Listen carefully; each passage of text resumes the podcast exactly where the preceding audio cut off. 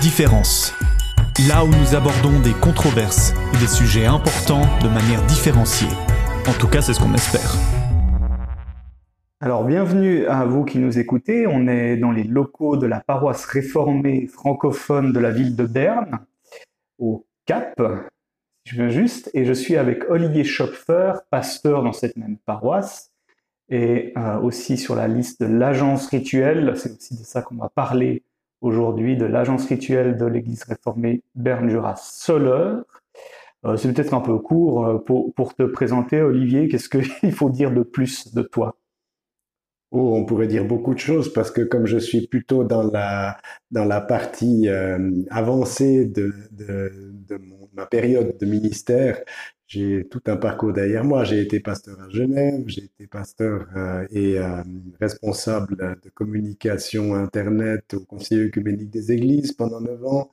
Euh, j'ai travaillé ensuite un moment pour l'Église vaudoise avant d'être ensuite engagé ici à Berne. Un retour à l'ennemi. voilà, on peut dire ça d'une certaine manière. Euh, arriver à, à, travailler dans un contexte multilingue, multiculturel, mm. un peu à la croisée des cultures, c'est quelque chose qui m'intéresse beaucoup ici. Et peut-être puisque c'est encore dans les premiers podcasts euh, pour, euh, pour euh, le Centre de compétences pour la théologie et l'éthique de l'ERS, moi c'est donc Elio Jaillet, je suis théologien, de, théologien, j'ai un doctorat en théologie de l'Université de Genève, et puis je suis aussi en train de faire mon stage pastoral en plus de mon travail à l'ERS. Et aujourd'hui, donc, on va parler des actes pastoraux, des actes ecclésiastiques ou du rite. Alors, justement, un peu la question de quelle est la, bonne nomenclature, on parle aussi de casuel. Donc on va parler de ça.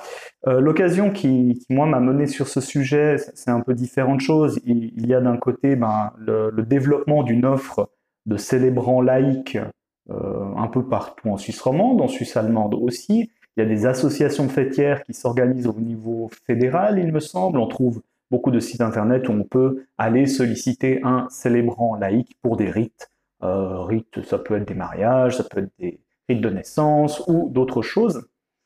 Et en parallèle de ça, ben, il y a ce développement, et de l'autre côté, il y avait cette décision de l'Église réformée évangélique du canton de Neuchâtel de fermer l'accès de ces temples précisément à ces rites, avec ensuite toute une série de, de négociations qui, qui, qui, ont suivi cette prise de décision. Ça, c'était le 23 janvier, et il me semblait intéressant du coup de reprendre euh, ce sujet, la relation entre des rites qui se pluralisent, qui se diversifient dans la société, où on voit euh, de nouveaux acteurs prendre en charge des rites, et d'autre part réfléchir à ce que les églises euh, offrent en matière de rite, ou qu'est-ce que devient le rite en église à partir du moment où euh, voilà, le, rite se développe de cette manière dans la société. Euh, donc, j'ai ces discussions avec toi maintenant, Olivier, parce que tu es membre de l'agence rituelle, tu, es affiché sur le site de l'agence rituelle liée à l'Église réformée Berne-Jura-Soleure, mais encore faudra un peu expliciter ce lien. Et c'est assez, euh, c'est assez fortuit parce que c'est assez joli. On a eu, euh, quand je suis arrivé, je me suis installé, tu m'as offert du café, euh, de quoi manger, puis tu as tout de suite eu un téléphone en lien avec euh, cette agence rituelle. Peut-être tu peux en dire deux mots de, cet échange Oui, ça permet de partir sur une base très concrète. J'ai eu aujourd'hui dans ma boîte email un, une demande. Ça veut dire que quelqu'un est allé sur le site de l'agence rituelle à chercher un pasteur qui serait libre à une date donnée pour euh, célébrer un baptême. Mm. Et euh, j'ai donc reçu cette demande, j'ai rappelé la, la, la famille aujourd'hui et j'ai appris la situation de cette famille qui l'amenait à demander un baptême pour leurs deux enfants. Le, le, moins jeune est âgé de trois ans et demi, l'autre est plus petit, et la situation du coronavirus a empêché jusque-là qu'un baptême ait lieu, alors que ça fait partie d'une tradition familiale à laquelle euh, le père que j'ai eu au téléphone m'a dit tenir fortement.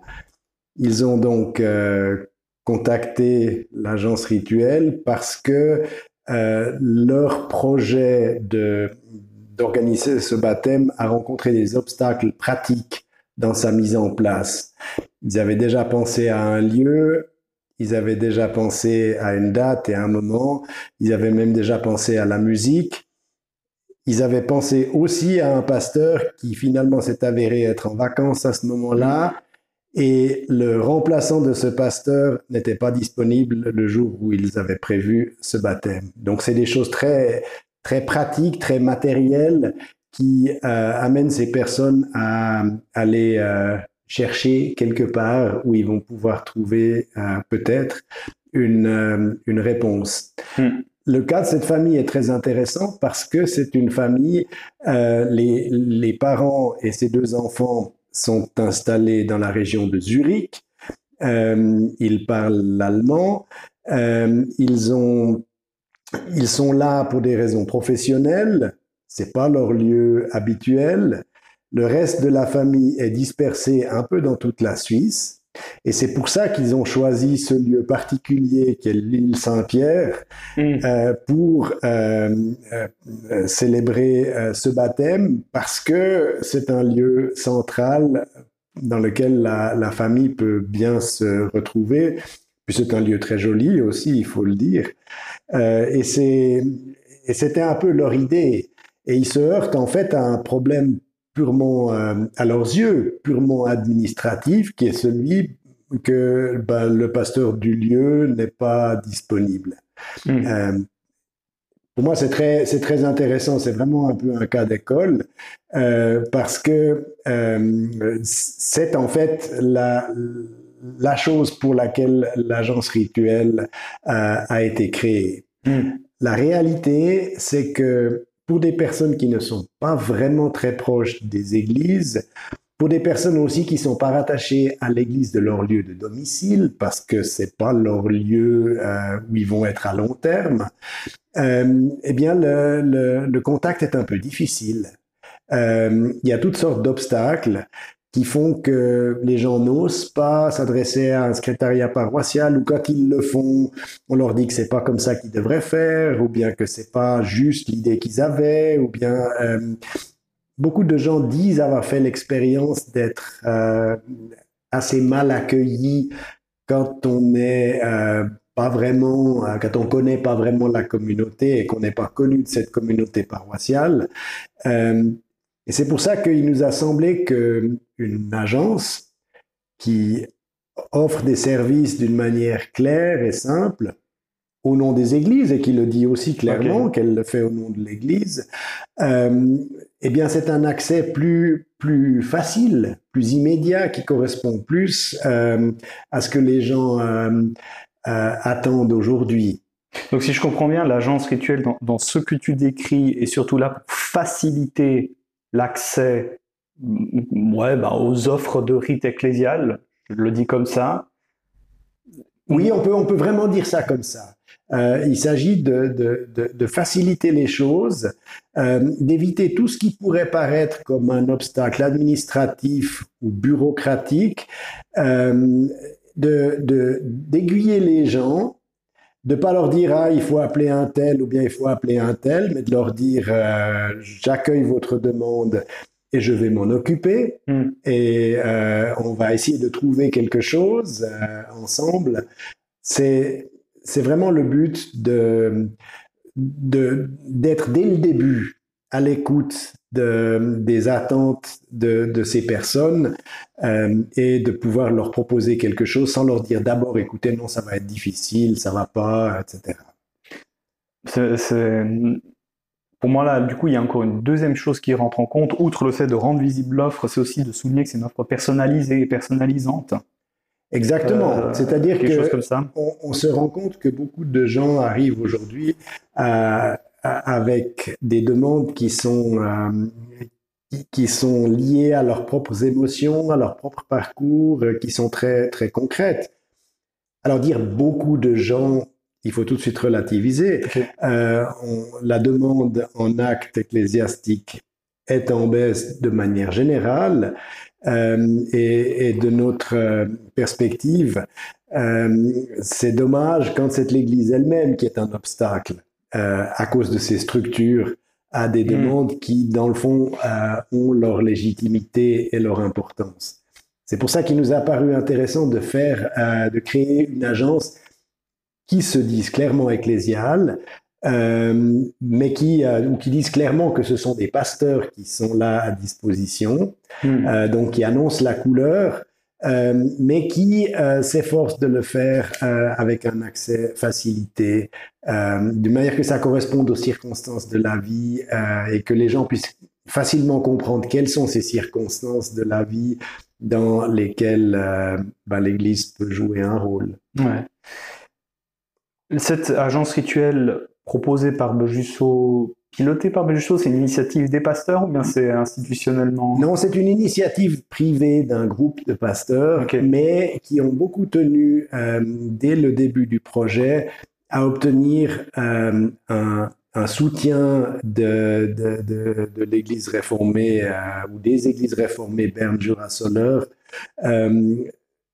parce que euh, l'idée n'est pas de, de, commencer à faire une sorte de concurrence à des structures euh, existantes. L'idée est plutôt de, de, démontrer que cette approche fonctionne et permet à des gens euh, de, renouer avec les églises, alors que peut-être nos, nos, structures auraient un peu fait obstacle. Ok.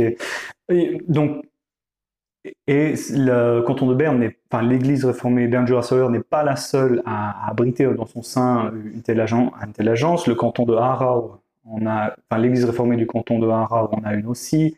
Euh, si je me trompe pas, dans le nom est Leben und Feiern, vivre et célébrer, euh, qui offre des services analogues avec, là, de ce que j'ai vu, un gros accent mis sur euh, sur euh, l'ouverture dans la construction du rite, euh, qu'on n'est pas lié par des codes, enfin, des codes ecclésiaux. Euh.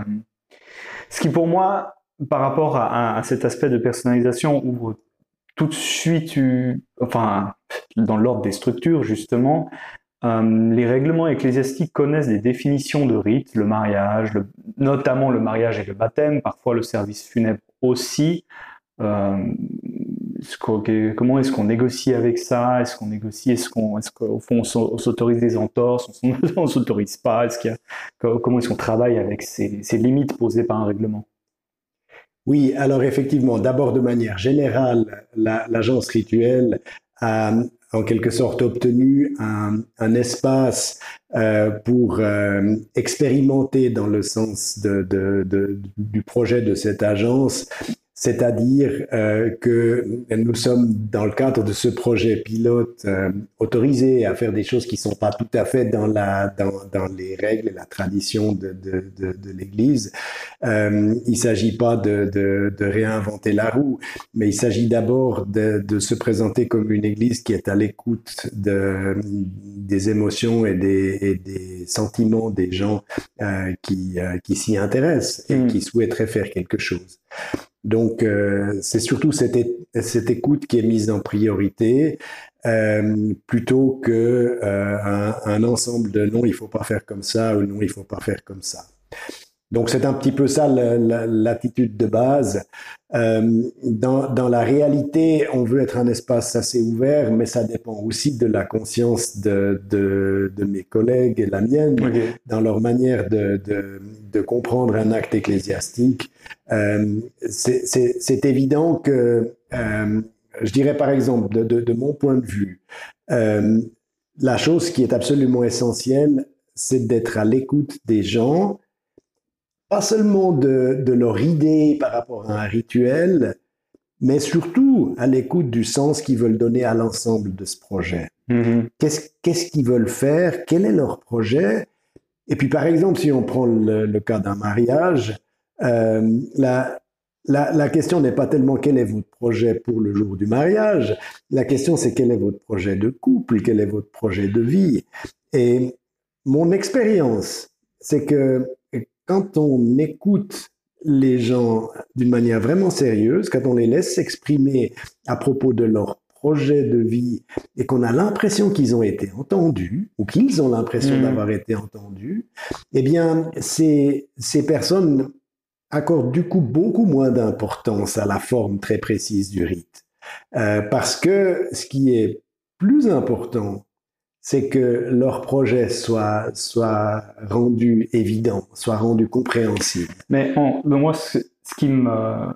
Alors d'une part, j'ai beaucoup de compréhension, moi, personnellement, pour ça, parce que je, pense que c'est aussi euh, cette dimension où on a une approche centrée sur la personne, presque pour le rite, pour, pour, le dire comme ça. On connaît ça aussi dans, dans l'accompagnement spirituel, dans l'aumônerie. Euh, à la fois, j'ai beaucoup de, de penchant, un penchant pour ça, un espèce de penchant naturel, moi-même, je viens plutôt du canton de Vaud, où, ces questions d'un accompagnement à toute la population se posent aussi, donc aux personnes qui sont, qui sont là. Euh, néanmoins, ouais, la, je dirais la bonne doctrine, ce que nous recevons en matière de rite dira toujours que euh, le rite est pensé dans le cadre d'une célébration dominicale, dans le cadre de la vie communautaire, dans, le cadre de ces éléments où on rend quoi la, mission d'Église qui est d'annoncer l'évangile de, Jésus-Christ dans le monde est, censée, en tout cas en principe, être la plus manifeste, la plus directe. Euh, là, quand on commence à, rentrer dans une logique de personnalisation du rite, bon, bah, bah, très bien, on propose des rites à des gens qui les demandent, mais est-ce que ça fait partie de la mission d'Église, ça? À partir du moment où c'était encore dans un culte, on peut toujours faire le lien. Euh, ok, on, fait euh, un, une grande étape de la vie et mise en lien avec l'évangile de Jésus-Christ. Voilà, pour le faire, pour le dire très court. Dans le cadre d'un culte, on peut dire que ça se fait.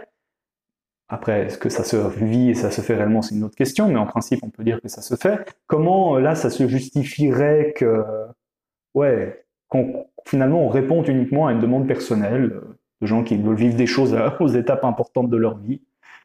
Alors, c'est ce que, ce que tu dis est, est, juste sur le plan de, de, de, la, de la pensée ecclésiologique ou théologique.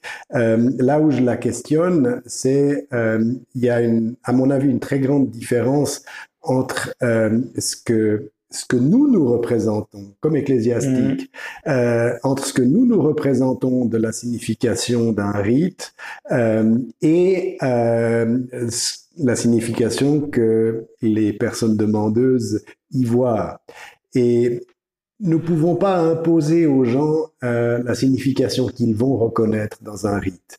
Ce que nous pouvons chercher, c'est un terrain d'entente, un terrain de rencontre entre euh, une tradition ecclésiale qui a son histoire mmh. euh, et qui a ses signes, et puis euh, des gestes que nous voulons créer pour dire quelque chose qui correspond à la réalité d'un couple, d'une famille ou de différentes personnes. et moi, je pense qu'un rite prend sens quand cette rencontre est réussie. Si on cherche à plaquer seulement une forme de ritualité, euh, sur des gens qui demandent autre chose, eh bien, on aboutit à une frustration des deux côtés. Le pire, c'est encore quand les gens ont l'impression de ne pas avoir été pris au sérieux. Mais pour, pour faire l'avocat du diable, on, se, certains, ça fait quelques années, je pense depuis le début des années 2000, qu'on dit maintenant que le protestantisme a de la peine à se rendre visible dans la société, à se profiler, à quelque part affirmer son identité aussi. Euh, dans, ce sens-là, ben, certes, on, s'aligne sur une rencontre, sur les personnes, mais on dessert euh, ouais, la clarté du message. Est-ce qu'on ne dessert pas la clarté du message quand on fait ça? Le message, c'est encore autre chose, parce que le message ne passe pas seulement par le geste, ne passe pas seulement par la ritualité, il passe par euh, l'ensemble de, ce qu'on vit ensemble. Et le, le, premier message qu'on doit pouvoir montrer en tant qu'Église, c'est un message d'accueil euh, et d'ouverture aux autres.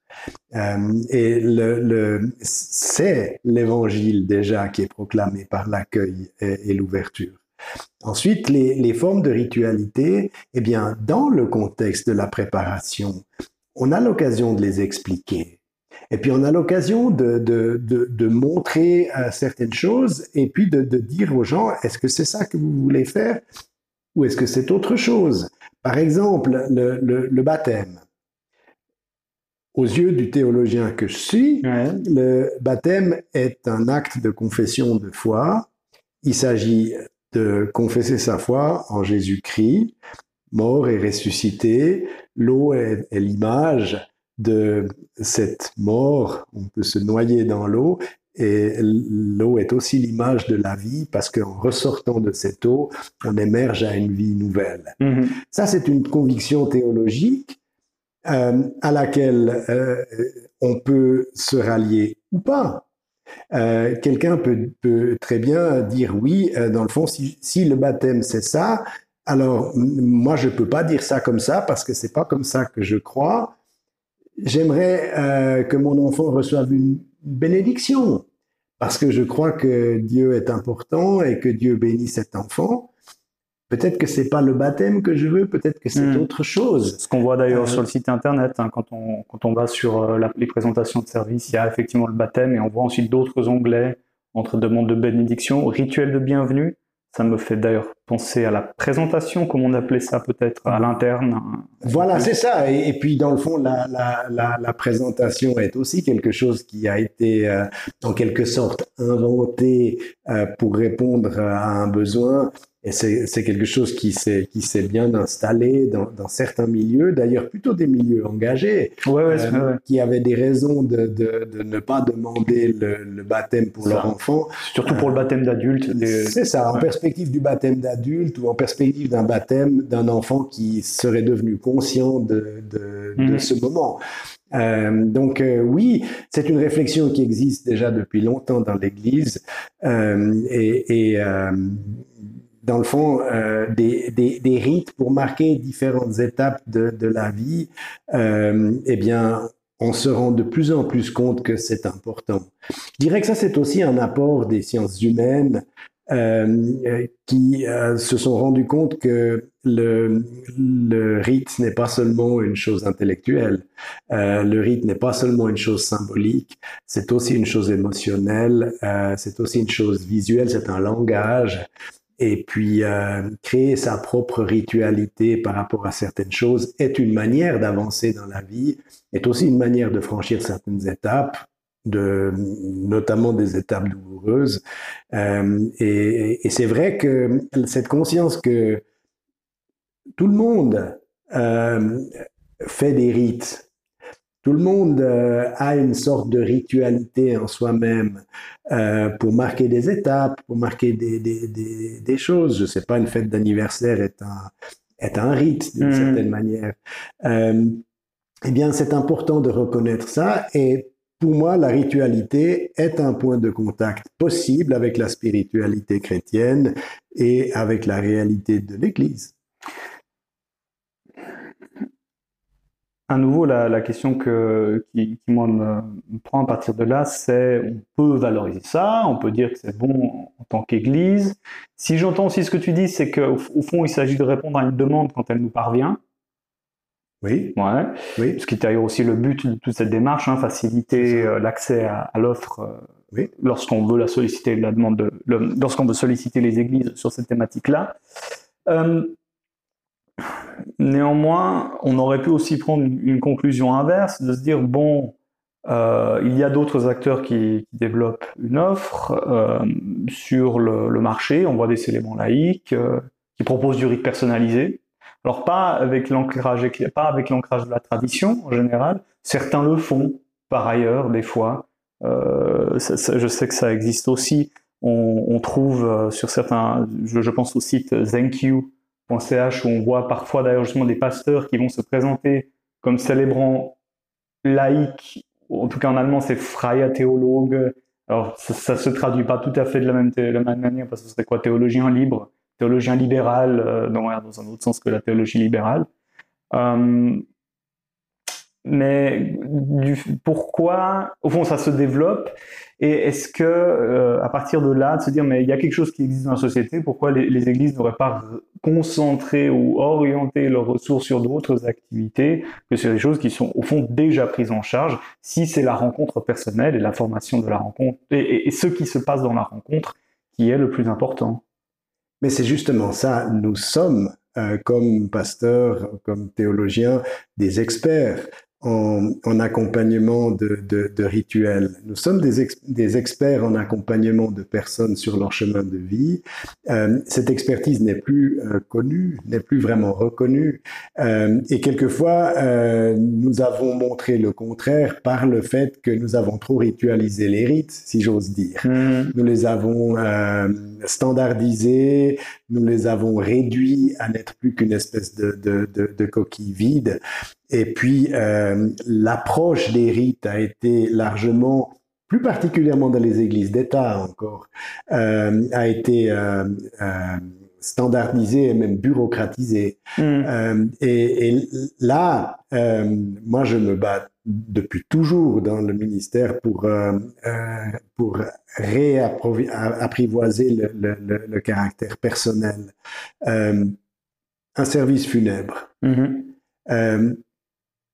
Un service funèbre est perçu comme un moment euh, important par les gens à partir du moment où la personne qui est décédée a été reconnue pour ce qu'elle était.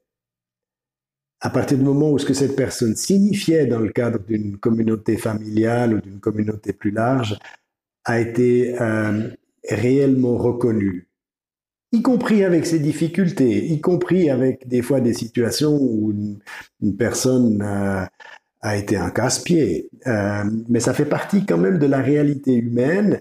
Et si cette réalité n'est pas avec amour, avec euh, reconnaissance, avec ouverture, si cette réalité n'est pas prise en compte, eh bien, les gens ne s'intéressent absolument pas à un message, soit-il le message de la résurrection, s'il est purement abstrait, s'il est complètement déconnecté de la réalité de ce qu'ils sont en train de vivre. Et, euh, là, nous avons un terrain euh, à parfois à reconquérir au sein même de nos églises. Hmm.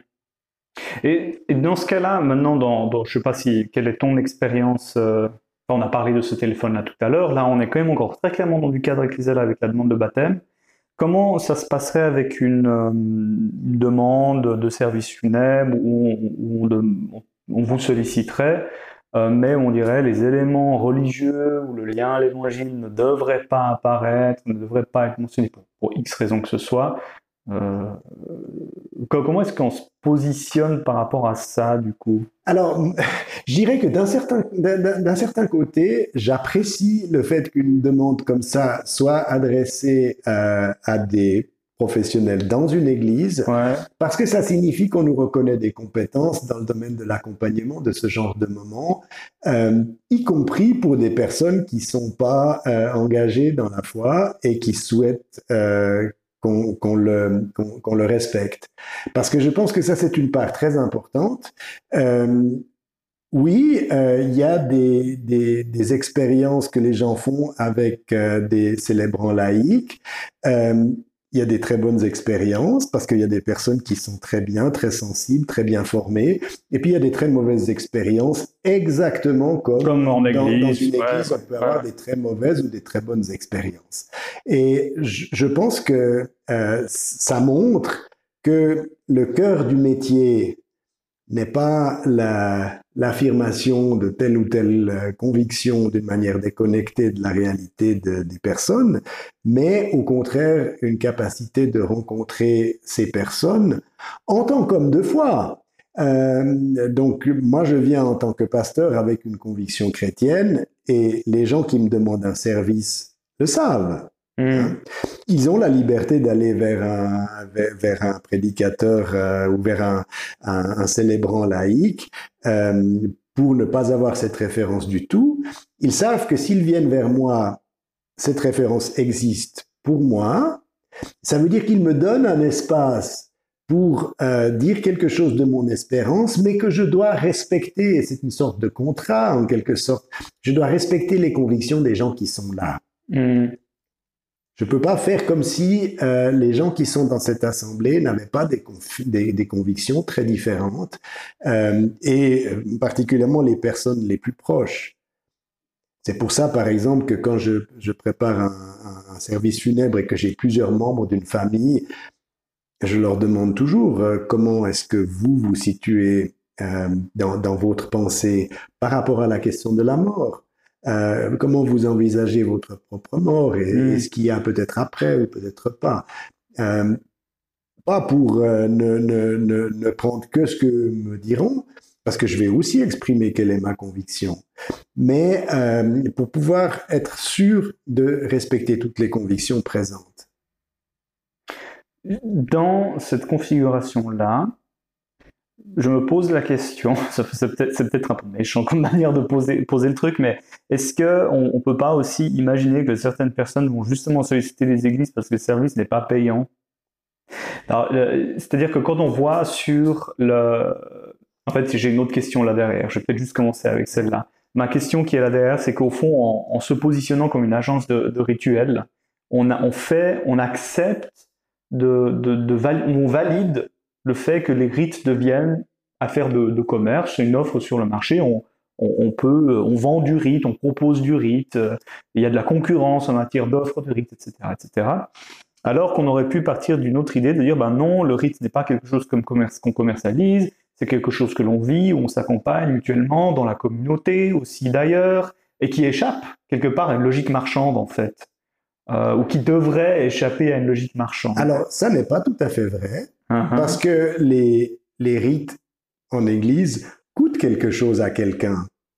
Euh, la, question, c'est qui offre le rite? Hein? Parce que il y a bien quelqu'un qui le paye, le travail du pasteur ou le travail des personnes qui, s'occupent de faire ce rite. Euh, et ce, quelqu'un, ça peut être une communauté paroissiale avec ses membres qui payent l'impôt. ça peut être l'État si c'est une église d'État, mais il y a quelqu'un qui paye. Euh, et, et euh, alors, la, la, la, logique dans une église d'État, c'est euh, je paye un impôt d'église pour que ce service me soit ensuite gratuit. Mhm. Mais euh, à, la, à, la, base, il y a quelqu'un qui paye. Euh, alors, dans le, le modèle privé, en quelque sorte, de, de, de, de célébrants laïcs, eh bien, c'est plus simple on achète un service et puis on paye pour ce service. Maintenant, naturellement, euh, si, on si, on devait expliquer euh, en détail euh, ce que coûte à l'Église un mariage célébré par un pasteur, ou bien et qui aura vu les gens à plusieurs reprises, en termes d'heures de travail, en termes de, rencontres de préparation, en termes d'accompagnement pendant le moment même et après, c'est de nombreuses heures et on se retrouve, on se retrouve dans des, dépenses de la part de l'Église qui correspondent assez largement à ce qu'un célébrant laïque va facturer. On pourrait demander. on pourrait quand même aussi, bon, alors moi, ce que j'entends là-dedans, dans ce que tu décris, c'est quand même très lié à la figure du pasteur, au fait qu'il y ait des pasteurs qui sont là. Euh, on, aurait pu aussi imaginer une autre piste avec ce développement des rites. Enfin, pourquoi les, frais viennent du fait que c'est des pasteurs qui le font. Mettons. Hein. Euh, on aurait pu aussi imaginer un autre modèle où euh, d'autres, euh, ou, quelque part, on ne demande pas. Bon, alors tu as parlé de l'expertise des pasteurs tout à l'heure, mais on aurait pu aussi dire, bah, en fait, on ouvre, c'est pas les, les, ministères consacrés, comme on les appelle, qui doivent gérer le rite. Au fond, le rite peut être une affaire prise en charge par des laïcs. On a connu ça d'ailleurs au début de la Réformation pour les services funèbres. Euh, les pasteurs ne faisaient pas les services funèbres, hormis pour les personnes euh, de marque, pour les dignitaires. Euh, et, là, on aurait pu au fond imaginer une autre solution, qui est de dire, mais on, ouvre, on, donne accès à, d'autres personnes d'accompagner, de, faire du rite. Peut-être qu'on va en faire une, une affaire de solidarité communautaire. Je peux penser à une église libre qui aura peut-être pas forcément des fonds énormes à, consacrer une église indépendante d'un État qui doit compter sur ses propres donateurs pour pouvoir exister, ou euh, on, va dire ben, peut-être qu'on va mobiliser les ressources de la communauté pour vivre ensemble rite. Il y aura une personne qui va, euh, un pasteur, mais qui n'a pas un salaire mirobolant, qui va accompagner et faire euh, l'accompagnement pour le couple, mais l'ensemble va être pris en charge ensuite par, par la communauté. ouais, pourquoi, pourquoi, ce choix de, de rester sur les ministères consacrés? Moi, je dirais que c'est pas euh, les, les, dans le cadre des, des églises euh, instituées, les, les ecclésiastiques ont un rôle un peu particulier par rapport à, à, une offre de rituel qui est celle de, de, de, ces communautés ou de ces églises. Mais ce rôle est porté par la communauté et c'est une forme d'organisation de la vie communautaire qui conduit à ce que la répartition des rôles se fasse ainsi. Mais on parle de quelle communauté du coup? Là, je parle d'une communauté paroissiale, par exemple. Euh, mais euh, dans, dans l'exemple que tu donnes, tu, tu pourrais parler d'une église ou d'une communauté organisée différemment, et puis qui charge l'un de ses membres d'assumer un acte ecclésiastique. En fait, c'est la même logique. Euh, ce, cette personne qui s'engage là-dedans est portée par une communauté dans, euh, l'exercice de ce, service. Le, problème, c'est, que euh, pour beaucoup de personnes qui sont extérieures aux, églises ou qui ne sont pas impliquées dans la vie des églises, cette notion de communauté n'existe pas. Ils sont en dehors de toute forme de communauté euh, qui pourrait les accompagner dans, mm-hmm. dans, dans, cette question rituelle qui se pose à un moment dans, dans leur vie. Ou peut-être qu'ils sont dans d'autres communautés rituelles euh, euh, autour d'autres rites, je sais pas, un club de football, qui n'a pas tellement de spécialité d'accompagner un rite autour de la naissance d'un enfant. Il y a d'autres rites pour marquer le début d'un match ou la mm. fin d'un match ou comment on fait après. Euh, mais c'est euh, c'est pas dans ce type de communauté là qu'ils vont trouver euh, le, le, le, rite qu'ils cherchent. Et c'est pour ça qu'ils se tournent vers une offre euh, spécialisée en quelque mm. sorte. Mais dans le fond, la, la, la, demande de spécialisation, elle vient plutôt de l'individualisme de notre société que de la manière dont l'Église se comprend elle-même. Mm. Mmh, mmh, mmh. Et puis du coup, là, avec une réponse positive, bah, on s'adapte à cette offre. En tout cas, ce choix-là, euh, l'agence rituelle manifesterait plutôt un choix en direction de l'adaptation que de la résistance. quoi. C'est ça, on reconnaît la réalité euh, de, de, de, ces personnes qui de fait sont euh, déconnectées d'une communauté, quelquefois pas par mauvaise volonté, mais simplement parce que la vie est comme ça. Euh, on pense toujours en communauté locale, en paroisse, et puis justement l'exemple de cette famille qui est établie à Zurich et puis qui, qui dans trois ans sera ailleurs, elle correspond à une réalité aujourd'hui très très répandue de gens qui n'ont pas forcément d'attache peut-être même que le village dans lequel on dort euh, joue beaucoup moins de rôle dans notre vie que la ville dans laquelle on travaille. Euh, donc, euh, c'est pour ça que la, la, la réalité paroissiale en tant que réalité communautaire, elle est très bien, elle est très importante pour, pour ceux qui, qui la découvrent, pour ceux qui s'y rattachent, mais on ne peut pas attendre de, de tout le monde d'être dans une telle réalité. Hmm.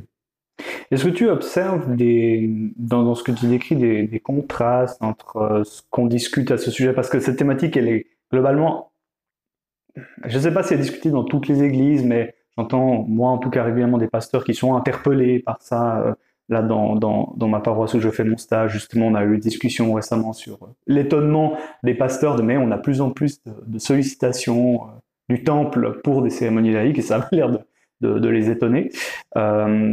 Et ma question, c'était, tu vois des, spécificités ou des contrastes entre la Suisse allemande et la Suisse romande par rapport à ça, euh, vu qu'on se trouve ici à Berne, un peu à la, jonction de, ces, des deux mondes. Euh, est-ce qu'il y aurait quelque chose à dire à ce sujet? Oui, on, je, je sais, c'est toujours un petit peu, euh, un, petit peu trop euh, catégorique de, de, de, dire il y a le monde alémanique, il y a le monde francophone. Non, d'ailleurs, la Suisse romande est très diversifiée. Euh, justement, parce que je pense que parmi les choses qui, euh, qui différencient les cantons les uns des autres, il y a la question de savoir si c'est une église d'État ou si c'est une église qui est séparée de l'État.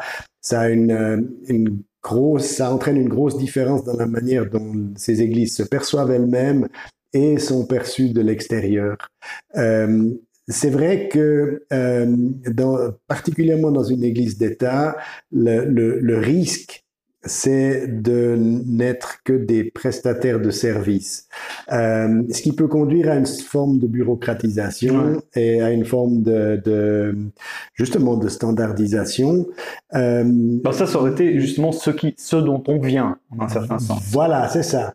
Euh, donc les, les les, modèles d'églises qui sont séparées de l'État, ben, elles sont, ces églises sont obligées de, d'assurer elles-mêmes leur survie non seulement en cherchant un financement, mais en trouvant une, euh, une manière de, de, de, faire sens aux yeux de la population. C'est un défi euh, dans lequel euh, les, les, églises d'État sont un peu plus prudentes parce qu'elles savent que plus elles seront euh, engagées dans une certaine manière de se présenter, plus elles risquent de perdre ce soutien euh, étatique et donc de se retrouver en difficulté, euh, de devoir se réinventer. Hmm. Donc, euh, une difficulté qui est, qui est, souvent une chance aussi. Hmm, hmm. et, et donc ça, c'est une, des, une des, des, différences importantes. moi, je pense que cette différence est plus importante que la différence culturelle. Maintenant, dans le monde issu de la réforme, euh, il y a quand même une ligne de fracture entre le côté alémanique et le, le, le, côté euh, francophone. C'est que le côté francophone est quand même plus fortement marqué par une théologie euh, inspirée par Calvin, qui avait une vision assez précise de, de, la, de la construction de, de l'Église et du rôle des, des sacrements dans un sens qui était euh, très, euh, qui, qui, restait très très concret. C'est-à-dire que pour lui, par exemple, le, le, le, le Saint Esprit euh, jouait un rôle euh, palpable. Mm. Euh, parlons de la Sainte Seine, par exemple, le Saint Esprit permettait au sein de la communauté que la présence du Christ au moment de la Sainte Seine soit réelle tout en étant spirituel, ce qui est un point important dans la théologie de Calvin, que, que Zwingli euh, n'a pas du tout de la même manière, parce que pour lui, euh, euh, spirituel ne signifie pas vraiment réel. c'est mental dans son, donc, donc, on est dans une on est dans une autre compréhension. Et puis ça, ça a une conséquence sur la sur le thème de de la de la ritualité. Mm. Je pense que la, la ritualité inspirée par Calvin est plus est plus concrète, même si elle ne veut pas être seulement matérielle, elle veut se distinguer d'une euh, d'une conception matérielle où le Christ euh, est dans l'hostie qu'on est en train de consommer. C'est une question de la manière dont Dieu est présent. C'est aussi pour ce que moi, là où, là où je te rejoins, c'est vrai que dans toutes les discussions qu'il y a pu y avoir sur les bénédictions nuptiales, euh, régulièrement on a insisté sur le fait que le côté roman connaît une conception du mariage quasi alors pas sacramentel, mais presque sacramentel, euh, comme lieu d'expression de l'alliance euh, avec Dieu, ce que le, le versant alémanique, euh, en tout cas, connaissait moins, considérant souvent, au fond, on fait une bénédiction d'un acte civil. Ah bon, disons pour si je le fais de manière très, très brute. ouais, mais je, moi, je, là, ça, je, suis un peu embêté avec cette définition-là parce que je, je pense que la, la la bénédiction est concrète. Euh, donc, euh, toute forme de bénédiction a euh, un caractère sacramentel. donc, je je la, je ferai pas une distinction aussi radicale. pour, moi, c'est plutôt la question de la réalité du monde spirituel.